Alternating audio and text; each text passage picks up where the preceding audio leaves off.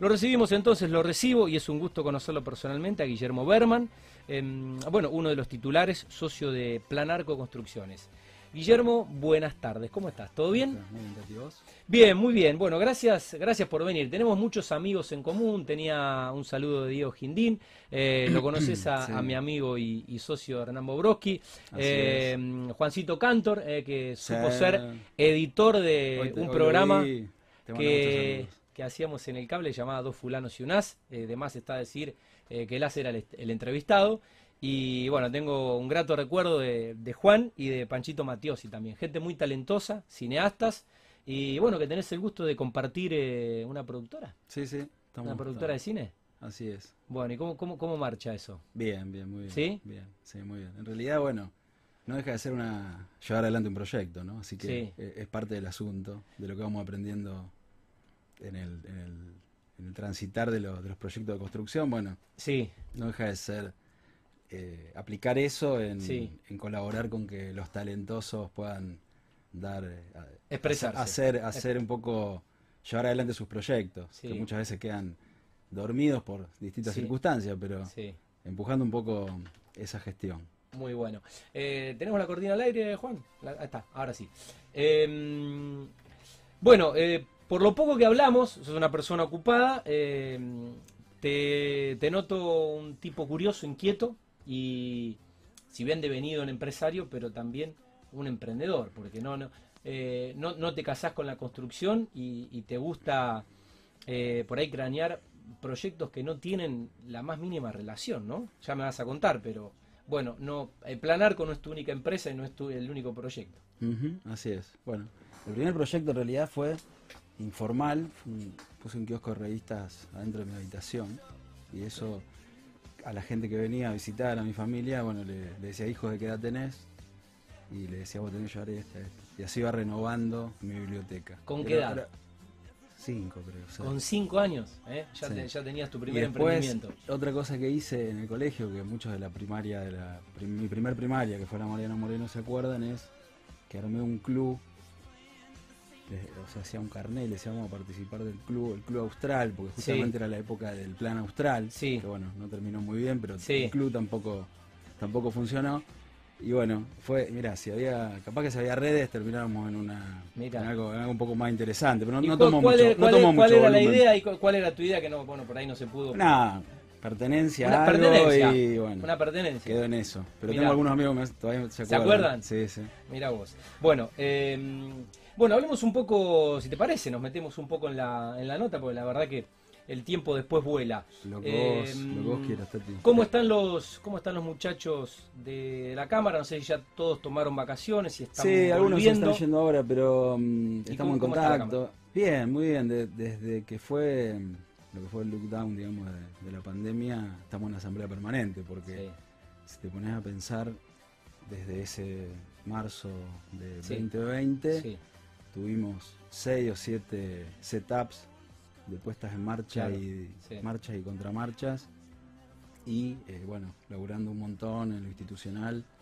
para de alguna manera eh, colaborar con el Estado en muchos casos para poder generar Sí. soluciones de hecho bueno la, la construcción fue el primer eh, primer rubro primer sector que pudo hacer un protocolo para volver a trabajar hacer la famosa campaña las obras no contagian poder volver a trabajar Sí. eh, bueno, pero todo eso fue intenso, lo sigue siendo, porque seguimos con que sí, Sí. que no en algunas cosas, sí. pero, pero todo bien. Estamos en contacto, bueno, eh, íbamos a tener la primera reunión de comisión mañana, pero eh, Rubén, nuestro gerente, Rubén Lienas, Rubén, coterráneo de Alcorta. Gran mandamos- abrazo para él y un saludo. fiel bueno, oyente de este programa. Está aislado creo que hasta el sábado, así que la pasamos para el lunes para que podamos estar. Presencial. Bueno, no, eh, Pero la- oigan, todos la- te mandan saludos, te quieren mucho. ¿Eh? Te quieren mucho de los de los de, de los de tu equipo y de los del otro, lo cual habla muy bien de vos. Pero ¿sabe, sabe, sabe por qué me quieren los de un equipo y los del otro? Porque eh, saben que en realidad yo, que soy pueblerino, era de otro equipo. Entonces, cuando sos de otro equipo, eh, no se nota. O sea, no se nota son profesionales, son No profesionales. Eh, nada, uno, uno trata de...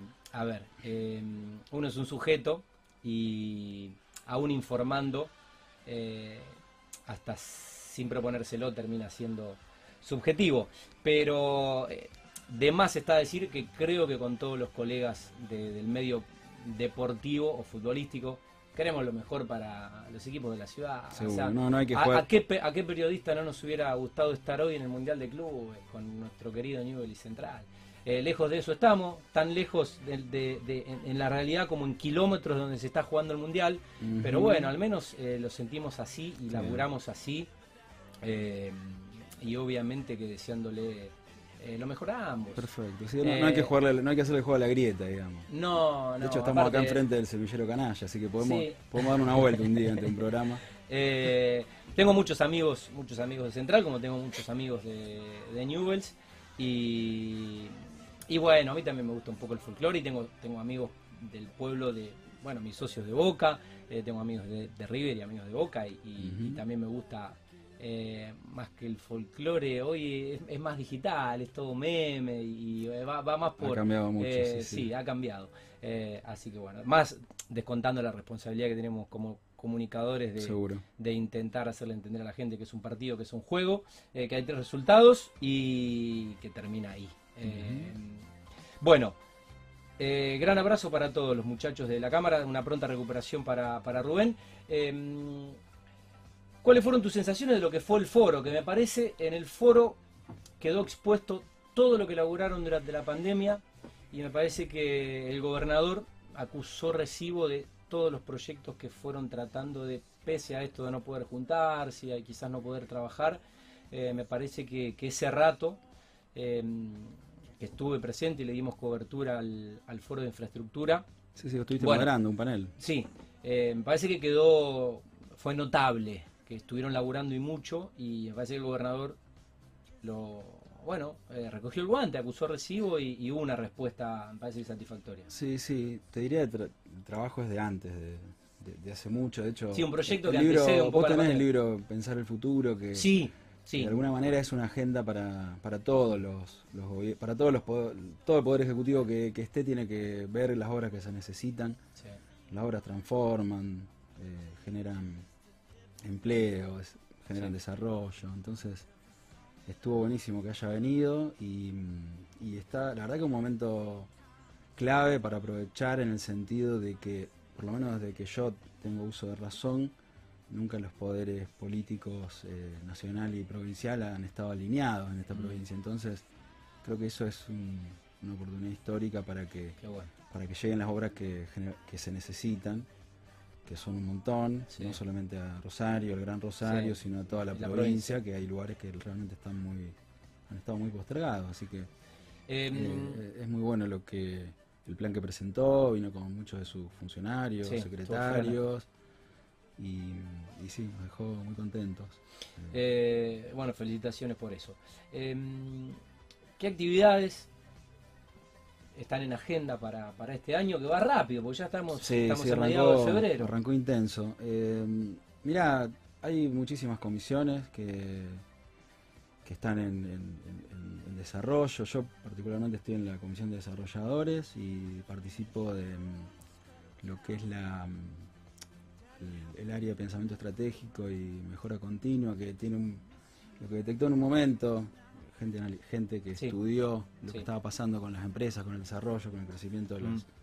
las distintas compañías, era que uno de los cuellos de botella era la formación, no solamente profesionales, sino de eh, cuadros técnicos para el desarrollo de la industria. Y, se hicieron un programa, dos programas, uno llama El Puente Estudiar a Construir y otro llama La Pasión por Construir, que es básicamente em, colaborar eh, con la inducción al trabajo de quienes están en colegios técnicos, en nivel secundario, y también colaborar con quienes están en el nivel universitario. ¿Por qué? Porque ese, ese, gap, digamos, entre el estudio y, el, la realidad del laburo... Hay un y en las empresas lo notamos y, hay un montón de cosas para hacer. Y como satisfacción respecto de esto, yo hace seis años que, colaboro con ese proyecto el, año pasado, no el anterior, no, el 2019 eh, fue reconocido por el Ministerio de Educación como parte de lo que se llaman las prácticas profesionalizantes que tienen que hacer los alumnos. Y eso, bueno, obviamente que eso le dio un reconocimiento y también hizo que muchos más chicos quieran venir porque formaba parte ya de lo que ellos tienen que cumplir. Así que está buenísimo, vienen chicos de los colegios técnicos de todos los de, la ciudad. Y somos algunos los, los colegas que colaboramos con, con que, bueno, transmitir un poco, desdramatizar si se quiere, la situación de lo que puede ser desde una entrevista laboral hasta qué hacer en un laburo en el primer empleo, eh, cómo está compuesta una empresa, qué pueden hacer, cómo puede ser el camino a recorrer. Bueno, colaborar un poco con esa formación es una de las cosas que yo hago en la Cámara, pero bueno, se hacen un montón de cosas, hay una comisión Sí. directiva muy activa, muy comprometida. Eh, bueno, Rubén, que es un jugador de toda la cancha. nos está, nos está escuchando y nos deja un saludo. Ah, gran, sí, gran, abrazo. Gran Eh, y, bueno, Rubén. y Pablo que está liderando también este momento con todo lo que significa. Está invitado, está invitado eh, el, el presidente, creo que el, el primer jueves que iniciamos el programa, eh, no estaba en Rosario, pero bueno, ya nos visitará. Em, en una charla con Matías Bailey, eh, y saludo para, para Mauricio también, em, la idea es que la Cámara Joven tenga un espacio en este programa y que Sí. bueno, también puedan venir a, a contar un poco el laburo que están haciendo y, y, bueno, eh, son un poco también parte de la gestión y el futuro de, de esta institución. Y es muy importante que estén como están, comprometidos y colaborando, y están colaborando en las empresas, así que es fundamental. Así que estaba, estaba eh, Mati estaba, eh, tenía que reclutar un poco a la tropa, había varios de vacaciones y cuando regresaran y estuviera el, staff completo, eh, los iba a poner un poco eh, al pendiente para, bueno, ya recibirlos también, posiblemente ya en el mes de marzo. Eh, ¿Hablamos un poco de Planarco o te quedó Dale. algo de, de la no, cámara? no, no. Ya, ya nos vamos a reunir el lunes, va a haber seguramente novedades porque se viene un año intenso. ¿eh? Seguramente superador Sí. eh, en, en- en obra pública y seguramente en obra Sí. privada también. Sí, sí. Al menos e- eso, se espera. Bueno. Eh, bueno, ¿y Planarco? Bien, muy bien, por suerte muy bien. Eh, a ver, haciendo un reconto. Yo lidero, lidero la, la empresa hace casi 20 años. Eh, con, con socio. Hace, después, hace 15 años lo convoqué, lo convoqué a mi amigo Diego Barofi, que estaba estudiando un posgrado en Australia, se quería, quería volver. Mira. Le dije, mira, venite y dame una mano. Estaba, yo estaba padeciendo lo que se puede llamar la soledad del poder, ¿viste? Cuando se te acumulan los pendientes, se, se- se apaga el sol y se acumulan los pendientes. Y dice, esto sí, no es feliz realmente. Y le digo, venite, vemos qué hacemos. Y, y bueno, la verdad que... Y eh, te trajo el sol de Australia del. me de trajo la- el sol de de la- Australia. Nada, nos propusimos realmente. Yo le decía en las primeras reuniones, che, somos muy amigos, no vaya a ser que esto, Claro. lo laboral, nos, Sí. nos pueda eh, complicar esa tan linda relación que tenemos. Y él me dijo, mira, tenemos más para ganar que para perder, así que Obvio. podemos vernos Bueno, este, este Podemos programa, este programa es, un, es un- así es que un proyecto de amigos también. Tomé, mira vos, está buenísimo. Así que tomé, tomé la apuesta y, y bueno, empezamos a transitar una etapa, nosotros los dos ingenieros industriales, amigos del Poli, Sí. de, de la, de la facultad, bueno, de viajes, de, de un montón de vivencias. Y nos propusimos, primero, bueno, profesionalizar la organización. eh, en ese momento se hablaba de un concepto de la organización inteligente de Peter Senge, que era las organizaciones que aprenden, en el sentido de Sí. que se pueden hacer procesos de laburo, que si bien hay gente que lo lleva adelante, la empresa como que va aprendiendo, va aprendiendo la gente, pero va aprendiendo la empresa también a través de procesos, a través de trazabilidad, a través de sistemas, a través Sí. de lo que se puede llamar las, no esconder los problemas bajo la alfombra. Metodología, si se quiere. Una Claro, palabra. Mira, Diego me decía, en Australia no se habla de tengo un problema, tengo una oportunidad de mejora. Claro. Fíjate, bueno, nosotros también venimos, Qué- qué- qué buena- nosotros nacimos en el 76, venimos de un momento donde el no te meta, del, Sí, sí. del no Pero qué puede- buena visión, no tengo un problema. Tengo la posibilidad Tengo de mejorar. una Entonces hay un formulario dentro de lo que es son las normas ISO que después eh, certificamos, que es oportunidad de mejora. O sea, hay un problema. ¿Qué pasó? Bueno, mira, pasó esto. Costo, impacto en tiempo, en lo que fuere. Sí. ¿Qué, vas- ¿Qué hiciste para corregirlo y qué vas a hacer para que no vuelva a pasar? Vos escribís eso y el tipo va a ocupar ese puesto, o la persona que va a ocupar ese puesto, tiene ya una biblioteca de, de un montón de cosas que pasaron para que de algún modo no vuelvan a ocurrir. Eso es que la empresa o que la organización Sí. sea inteligente, porque es como que va tomando un aprendizaje de su historia. ¿no? Una especie de, de jurisprudencia Eh, para no sí. recalar en los mismos. Claro, que es muy común, ¿no? Sí. En el ser humano en general. Pero bueno, Cometen los mismos errores. pero uno, Sistemáticamente. ¿qué quiere? Quiere tener una organización que se desarrolle, que, que funcione cada vez mejor, que pueda dar mejor servicio, mejores prestaciones, que puedas enfocarte en el laburo que te tenés que enfocar. Sí, que todas las áreas evolucionen y haya un progreso general Sí. que Así es. eh, de, de eficiencia de, de toda, de toda la empresa. Eh, Planarco es obras industriales y obras residenciales. Sí, eh, bueno, es obra pública también. eh, Es obra pública también. es en realidad con esta visión de organización de, de pensarlo como, como recursos humanos. Y si, vos, mira, si lees la definición de ingeniería industrial, es eh, un profesional que diseña, optimiza y, y- y controla procesos de gente, información y productos. O sea, en O definitiva, sea que es- aplica, aplica a casi eh, todo. claro, y vos me decís, ¿qué hacemos? Y la verdad que coordinamos, eh, coordinamos un montón de cosas para que ocurran otras, digamos, pero Sí. no te puedo decir hago este tipo de obra porque en realidad el desafío no es el tipo de obra, sino que el desafío puede ser la tecnología que tiene que tener esa obra para ser llevada a cabo en un tiempo o en un Claro. lugar específico.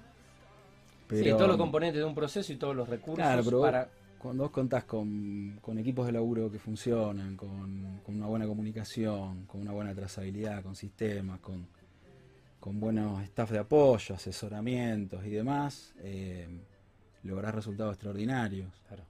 Y a veces sucede eso y bueno, es producto de eso, también de la confianza que uno delega en equipos de laburo que se van formando, que van sumando ¿Cu- ¿Cuánta gente, eh, Guillermo, bueno, hoy conforma la, la empresa? Mira, ¿O ¿Cómo está un em, poco compuesta más allá de esta sociedad? Dentro de la evolución eh, que te contaba antes, eh, en un momento llegamos a tener cerca de 300 personas, con sé yo, 10 profesionales que Mm. coordinábamos eso. Y hicimos como un cambio en cuanto al concepto y al- nos dimos cuenta, digamos, dónde agregábamos valor y, y qué nos quitaba foco. Y pref- preferimos tener una empresa que lleve adelante una gestión con lo que sería un plantel de no, no más de 100 operarios. Si necesitamos más, Mm. recurrimos a empresas colegas Sí. que, que tienen grupos Sí. muy bien armados, pero queremos tener Una esa- esa estructura de- controlada. esa cantidad de operarios que los conocemos, que sabemos quiénes son, que están con nosotros hace un montón, que le garantizamos una continuidad Mm. permanente. Y el staff, que a lo mejor eran 10 personas, hoy somos más de 25. ¿Por Claro. qué? Porque ahí encontramos que era la clave para poder llevar a- mejor adelante lo que es la gestión de proyectos. Claro, cap- cap- capacitación y, y, y bueno, y control. Y optimización Sí, ¿no? de las tareas. Y confianza y, y una mirada a largo plazo en la relación con los proveedores, en la relación con los clientes. Sí. en la relación Igual con- convengamos que es un rubro donde eh, es como que la magnitud de las obras, el tiempo de obra es el que en realidad, más que condiciona, es el que determina la cantidad de recursos humanos que se va a necesitar. Entonces, eh, con cada proyecto se va, se va moviendo un poco la... Sí, y te diría que es un rubro extraordinario Mm. respecto a otro en este sentido. Es medio paradójico porque vos fíjate que la construcción, en definitiva vos eh, ejecutás un- una obra, un proyecto, y en- a la medida que lo vas realizando te vas quedando sin ese trabajo. Claro, Y el cliente a lo mejor no tiene otro para hacer. Claro. O una gen- al- desde alguien que se compra una vivienda Sí. o una fábrica que amplía su sí, capacidad, que te dicen yo tengo este plan para hacerlo. Salió la obra excelente, sí, pero se terminó. claro. Entonces vos fíjate que no pasa en otros rubros. No. El que fabrica algo bien y, lo, y empieza Sí. a generar los canales de distribución y los canales de venta Es como que ahí y empieza... demás, va creciendo permanentemente y puede evolucionar en el tiempo creciendo permanentemente. En la construcción no es así porque Claro. terminó. dependés, dependés de un montón de cuestiones que tienen que ver con las decisiones de inversión, eh, ya sean públicas o privadas, todas tienen sus tiempos y sus inercias. Pero bueno, ¿qué sucede? Que cuando toman la decisión de invertir, quieren que la obra empiece mañana. Entonces, ahí choca un poco con lo que es la planificación, eh, lo que podría ser un planeamiento estratégico, cómo encarar la obra. Bueno, Para un- desafíos. pa- para un Pero ingeniero. esto que ocurre es que a medida que vas realizando el trabajo, te vas, auto- vas consumiendo tu propio trabajo, le sucede también a los, a los obreros, digamos. Ellos están haciendo una- un proyecto, saben que se está por terminar. Sí, si no ya- tienen claro, si no, si no hay una buena comunicación de parte de, de la organización. Sí, igual ya "Mirá, sa- saben que esta- terminan, esa obra y ca- lo captan. de- Bueno, pero mejor que lo sepan, porque si no, Sí, sí. eh, es como difícil Sí, eso de que ellos realizan el trabajo y a medida que lo realizan, cada vez tienen menos para hacer. Claro. ¿eh? como- Distinto a un operario de una fábrica, que cada vez que hace mejor su trabajo tiene garantizado que va a perdurar en el tiempo. Eso realmente es un, es un tema sí, muy particular. Muy la particular de. Sí, de la construcción. sí. Bueno, y mm, contabas un poco cómo fue a- aquel momento o punto de inflexión donde convocás a tu, a tu amigo, eh, que hoy es tu socio, además de tu amigo, y mm, qué sienten o cómo sienten, eh, en, en qué momento sienten que está la compañía hoy, desde, desde aquel día, en, en este camino que han recorrido. Mira, hace unos. a- hace- la pandemia, nos, por supuesto, nos quitó el foco un poco a todos porque Mm. tuvimos que readaptar un montón de cuestiones, pero meses antes o un, un tiempito antes, eh, realmente empezamos a pensar en otra etapa que contentos con el con algunos muchos de los objetivos logrados dijimos eh, esto tiene que ser algo sustentable y que dependa cada vez menos de nosotros para poder nosotros ocuparnos de otros proyectos o eventualmente conseguirle más laburo a esto Sí, y de alguna manera eh, lo que hicimos fue hori- horizontalizar la organización, de lo que puede ser una organización vertical a algo más horizontal, dividirlo en unidades de negocios, generar liderazgos intermedios. Bueno, obviamente ya tenemos las normas ISO, que tenés todos los indicadores y demás que te ayudan al... Y bueno, y de esa manera eh, generamos estos liderazgos intermedios que Mm, van defendiendo cada uno su área colaborativamente, pero eh, también te permite algo que nos propusimos en ese momento también, que era que la organización tenía que dejar una buena huella también en la sociedad, en la comunidad, en lo que nos rodea. Porque, digamos, sí, ok, tiene que tener obra, tiene que tener eh, una Sí, buena ecuación rentable. económica para que la cosa Sí. siga funcionando y uno pueda honrar los Sí. compromisos, pero algo más hay que hacer, no sabíamos qué era hoy leyendo lo que significa una organización de, triple impacto, Mm. que está como muy en boga el término, digo, bueno, era eso, ¿no es cierto? Claro. Ver- colaborar a lo mejor en lo social, en la Sí. comunidad, en lo que uno Sí. puede hacer, en la gente que labura para uno, en los proveedores, en los clientes. Bueno.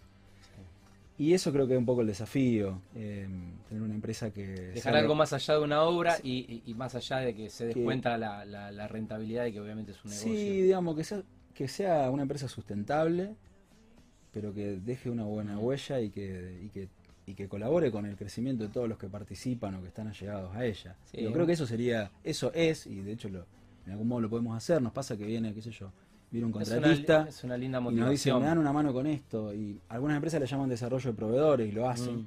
cuando le ayudan a comprar un equipo a un proveedor, o le dan una li- o lo ayudan con un crédito a un Sí. proveedor, o a un empleado, bueno, todos lo hacen en el Sí, fondo. Eh, eh, me creo, parece. creo que está bueno ir renovando la fuente de, de- de motivación y, y- y también, eh, bueno, esto de no crecer uno, ¿no? Sino crezcamos juntos. Sí, Eso, aparte ustedes, eh, también son parte de en este la medida de que negocio. vos generás eh, esto de que todos sientan que son parte de la Mm. organización, por la capacidad de decisión, por la capacidad de, de protagonismo, por participar de la organización y de sus también de sus resultados, vos lográs algo mucho mejor. Sí, O alguna, sea, una, una vez me dijo, extraordinarios, es como el círculo vicioso o el círculo virtuoso. alguna vez me dijo un amigo, eh, si no, si no, no aprendes a soltar, si no eh, delegás a, a gente idónea y, y capaz y apta que puede decidir por, por sí misma, a, a veces con errores, eh, hasta que, bueno, sean más los aciertos que, los errores. Oportunidad de mejora. Eh, tal cual. Eh, eh. pero bueno, es difícil crecer y si no, sos el presidente o el CEO de la compañía y terminás siendo el empleado de, de tu propio de tu propio CEO, porque si todo lo vas a resolver vos, todo pasa por vos y no y, y es como que al final sos empleado de tus empleados. Si Sí, sí, todos vienen a vos. Son miradas y son formas de organización. La organización clásica es esa, es la cumbre estratégica. Pero me eh, parece que ya la- nadie, nadie, nadie quiere. Hoy las organizaciones son más chatas, los liderazgos están más cerca de la gente, la misma gente te lo pide, ha cambiado todo mucho. Eh, un desafío es eh, el área de recursos humanos, porque, a ver, por más que vos me dijiste, che, no sos tan grande, sí, pero la gente que empieza a entrar en la organización tiene Mm. 20 años menos que uno y tiene otra cabeza y tiene Sí, otra... sí, es otra generación ya. no mira noticias o se informa de otra manera, bueno, porque estás en esto lo sabés. Eh, no es lo mismo. O Mira, sea, eh, y- hoy, hoy charlábamos eso, hoy charlábamos eso. A, a ver qué piensan ustedes, hacemos un paréntesis. Yo lo que digo es que las personas hoy se informan a través del teléfono, con las redes. Sí. Eh, uno no necesita prender la tele, como hacíamos antes, vos prendías la tele para ver la noticia. Hoy las notificaciones de lo que puede ser una red social como Twitter, como Instagram, Facebook, la información está ahí. Eh, hoy yo prendo la tele y me quedo mirando la tele, eh, estoy hablando de deportes, ¿eh? Ujú. Si hay algún entrevistado, alguien importante, una figura eh, que realmente me resulte atractivo. Ahora, eh, alguien opinando, y ya la opinión es subjetiva, tiene, tiene que ser un gran formador de opinión que vos realmente cuando el tipo lo escuche te diga, este tipo realmente piensa distinto, tiene otra visión, me abrió la cabeza, son los menos, pero bueno, creo que un poco así eh, se está viviendo hoy el consumo eh, de, de algún medio que ya ni siquiera te dice hoy, por ejemplo, no es un canal de televisión, es, es, es, un- es- multiplataforma, es, tiene el sitio de internet eh, de deportes más, más visto del país. Entonces, Ujú. TIC no es solamente lo que sale en la pantalla, TIC Ujú. es lo que se publica en sus redes. Eh, y bueno, nada, es, es, es muy vertiginoso cómo va cambiando un poco el consumo. Sí, sí. Eh, y creo que tiene que ver con eso también. El riesgo es, eh, antes uno, el chiste era el diario de Irigoyen, y hoy Sí. todos tenemos el diario de Irigoyen porque nos mandan lo que queremos leer, entonces es complicado porque te perdés un poco a lo mejor de, de cierta Sí, de ciertas cosas, digamos. Sí, igual está en uno también. eh, uno hoy puede optar por eh, seguir a alguien que escribe el diario de Irigoyen o, o no. Y sí, O, o puede los algoritmos que- juegan, ¿eh? Ojo, Ah. los algoritmos juegan. Sí, es verdad, es verdad. Y si no, miren la, el documental ese de. ay, eh, bueno, una, bueno, una agencia. Una agencia que bueno movió un poco el algoritmo y puso a algunos presidentes Ah, la de. Cambridge, sí. analítica. Miren, miren eso en Netflix. Sí, sí, un peligro. Eh, tremendo. Bueno, volvemos a la nota. Eh, mm, ¿Qué proyectos están llevando a cabo de Planarco? Eh, ¿En qué zonas? ¿Con qué características constructivas? Bien. ¿Qué, qué- ¿En qué están laburando? Sí, mira, nosotros eh, hacemos proyectos propios, que de alguna manera hacemos toda la integración desde, como cualquier desarrollador inmobiliario, ¿no? Desde la búsqueda de, un- de una ubicación, desde pensar el proyecto, el programa, Sí. llevar adelante la obra y la puesta en marcha. Y eso, bueno, estamos entregando un edificio en calle Mendoza, entre Oroño y Alvear, que... ¿Esos edificios cuadra? Sí. Ok, edificios cuadra. edificios cuadra con Q. Sí, que esto, estamos por el 58, 58. 59. Sí. 59. Y ese lo estamos entregando ahora en breves semanas. Y estamos con un proyecto muy interesante en Ituzaingo entre Buenos Aires y Rosas. Sí. Ayer anduve, Muy, qué lindo muy barrio. interesante porque lindo barrio es un terreno muy grande, tiene Mm. 20 por 80. Y bueno, el el- lo que le pedís, o sea, lo que le tirás, viste, parece que el proyecto te lo acepta, que Claro, entra. claro, Bueno, entonces te requiere también el Claro. criterio de decir, bueno, ¿qué hacemos? claro. Entonces hacemos un edificio residencial muy muy lindo, con algunos departamentos con terrazas, con, con balcones grandes y qué sé yo. Y abajo hacemos cocheras y también hacemos eh, casi mil metros de oficinas, que probablemente nosotros vamos a estar ahí, con este concepto que no te lo conté antes, de, de lo que puede ser las oficinas modernas, tipo Sí. coworking, que nosotros Sí. tenemos, dentro de esto que te contaba de, de qué hacemos para colaborar con... El coworking de, de mi barrio, el de mm, Calle Valcarce. Ahí tenemos uno, que es rec- el primero. Sí. eh, que en definitiva, yo me acuerdo cuando hice ese primer club que te contaba Sí. antes, o cuando. Un poco con ese espíritu. O cuando fui y presenté un proyecto de incubadora de empresas en el, en el colegio de ingenieros, no, en el, el Unión de Ingenieros, creo que se llama, que queda en calle al lado de Jera, ahí por la Prida. Por Maipú, por la Prida. Sí, Bueno, Centro Ingeniero, creo que se llama, bueno, quedó cajoneado. sí. Pero es eso, porque es una incubadora de empresas, Sí. un coworking es un lugar donde la gente se nutre del que está al lado, donde tienen recursos que no pueden tener en su oficina o, en, o en sus posibilidades, donde el- la persona que a lo mejor le fue mal en algo y hoy, hoy no puede estar eh, Mm. yendo, le decís quedate, te ayudamos, donde le das un coaching o le asesorás a algunas empresas Mm. que están en desarrollo. Y eso está buenísimo y eso lo replicamos en, en varios de los proyectos. O sea, hacemos generalmente un- una planta de oficina y la, la nutrimos de En un espacio de coworking, porque entendemos que es una manera también de, de sumar con algo que... Mira, bueno, evidentemente ya eh, eh, vos lo, lo- lo veías, pero la pandemia vino a reconfirmar un poco que, bueno, que, mm, que hay otras maneras de trabajar, Y quizás igual de eficientes, igual de efectivas, que no todas son presenciales y que hoy Internet te permite conectarte con el mundo, estudiar a distancia y no necesariamente estar en un lugar que no sea un rinconcito de tu coworking, una oficina o el living de tu casa. Sí. Así que esos espacios funcionan muy bien. Y ahí en Ituzaingo va a estar el coworking, va a haber laundry, bableras, bueno, de todo. Para que esta dinámica, o sea, puede vivir alguien ahí, laburar ahí, tiene la cochera, tiene la bablera, tiene un barcito, tiene la terraza, tiene, o sea, es como un proyecto de usos mixtos, pero que se van se van complementarios. Y después hacemos obras para terceros, eh, hacemos obra pública, estamos Mm. haciendo obras para lo que sería justicia, lo que sería salud, vivienda hemos hecho. Eh, eh, y después, bueno, hacemos obras pri- para privados, Sí. como ser el cordón industrial, como Mm. ser la industria frigorífica, la metalmecánica, Bien. la cerealera, bueno. Eh, Variado. Y también para la salud, para empresas de salud. En realidad, como te decía antes, uno administra recursos Sí, y sí. la gente administra sistemas y procesos para hacer cosas, para llevar adelante, para hacer realidad los proyectos que diseñan los diseñadores. A veces los diseñadores somos nosotros. Y a veces Ya son eso ya- otros. Sí. y es eso, digamos. Pero el potencial que tiene un equipo cuando está comprometido y cuando eh, funciona es, es extraordinario. Eh, muy bueno. ¿Y qué expectativas, eh, más allá de estos proyectos que, bueno, ya obviamente están trabajando, eh, qué se proyecta un poco para, para este año? Como te decía, va rápido, ya estamos a mediados de febrero. Porque Sí. sé que hay empresas que planifican para adelante, Sí, uno, sí, dos, siempre- hasta, hasta, hasta tres siempre- años. Este país te obliga, si bien hoy te vas a dormir y mañana te puedes despertar en otra Argentina, pero eh, bueno, hay empresas que tratan de mirar el norte un poco más allá del año que transitan. Sí, sí, sí, siempre es mejor tener un plan que no tenerlo, decía Chalchi, creo. Eh, bueno, te decía antes el desafío de recursos humanos, tenemos que armar un equipo multidisciplinario en eso porque mm, tenemos que empezar a entender mejor a nuestra gente.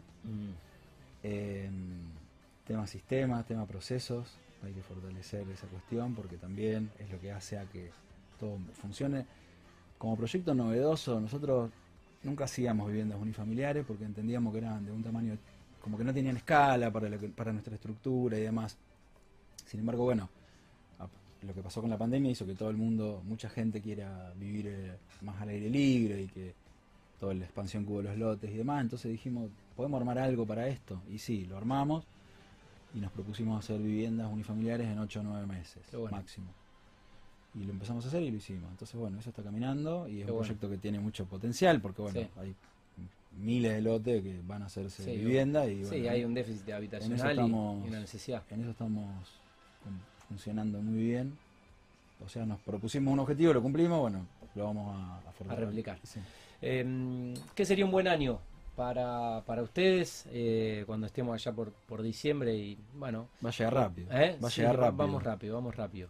Eh, ¿Pero qué sería un buen año? Mira, para empezar, ya somos agradecidos. Yo creo que, a ver, los que estamos en la posición de liderazgo de una organización, somos privilegiados. Eh, tenemos que colaborar con nuestra gente, tenemos que colaborar con nuestro medio, tenemos que colaborar con, con- con el ecosistema que, en el cual formamos parte Mm. y ese es el objetivo. Después las, las otras cosas, si tomamos una hora más, una hora menos, las cosas están funcionando, los equipos se van fortaleciendo, yo creo que el foco es ese. Colaborar con eso, con ese proceso de desarrollo, de que los proyectos, la gerencia de los proyectos, lo- la gestión de los proyectos sea cada vez más fácil, por decir, o que tenga Sí. mejores resultados, por el bien de todos los que participan. De hecho, los clientes, los Sí. proveedores, los, digamos, cuando un proyecto se estira, no se cumplen los plazos, no se Mm. cumplen las metas, el- Eh, es mal negocio para todos. sí. Entonces, bueno, hay que, hay que focalizarse en eso. Creo que eso es clave y ojalá que no tengamos la pérdida de foco que, te- que, nos- que tuvimos en los últimos 18 meses de tantas marchas y contramarchas, ¿no?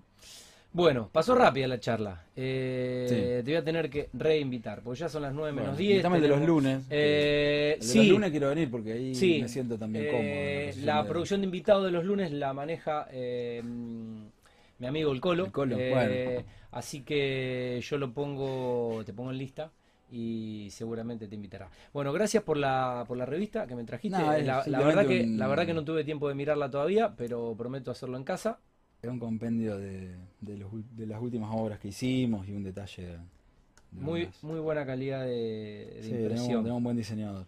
La verdad que. No, bueno, y la, y la calidad de. También la, la calidad de, de- de la revista. Bueno, muchas Bueno, te agradezco muchísimo por la invitación. A vos y- por venir por este tiempo. Y te felicito ¿Eh? por el programa, por cómo lo haces y creo que, que enaltece al sector. Mira, vos sabés Ayuda que. mucho, mm, sabés que eh, ayer eh, tenía que contar un poco eh, en qué consistía Mundo Construcción.